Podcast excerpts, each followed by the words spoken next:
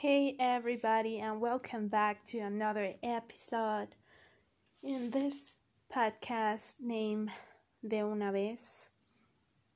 And the thing is that I watched a video on YouTube and it, it was about um I don't know 100 um, words that you should know in English. And I was just listening to it and I realized that I know many words in English and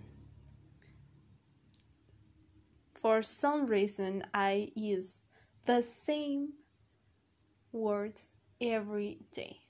So I think it will be a challenge to use some new words or words that I don't usually use. So, right now, I'm trying to say all of this in different tenses, and for me, it's so hard but I know that I have to keep trying. So, I just want to update what I've been doing and I I went to the school again and I saw my friends I and I hugged them and I felt really happy because two years ago was the last time that we see each other when we saw each other. And i don't know i i think that we we look different. We change. We changed? What? You know what i'm trying to say. And but at the same time I felt a little bit sad because the um, the school was almost empty.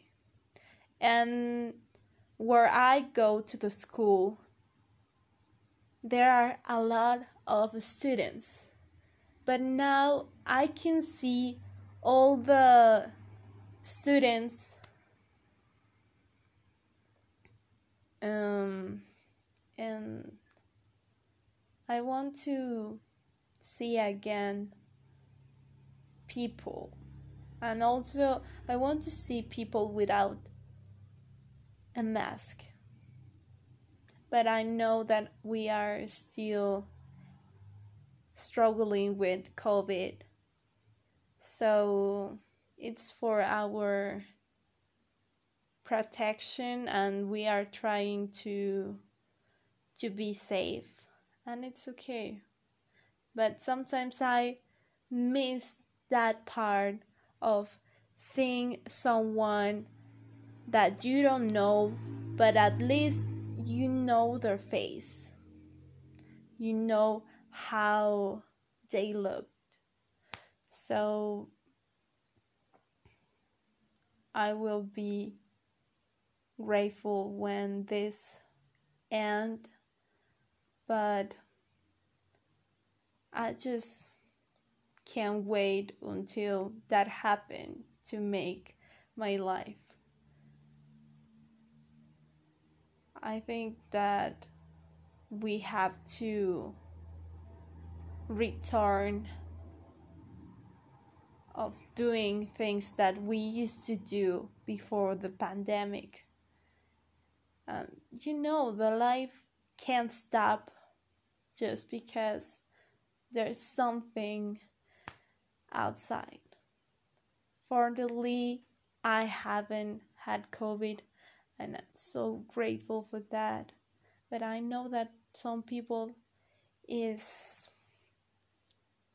struggling with that and I hope they they will be better soon and all the members of their family will be okay.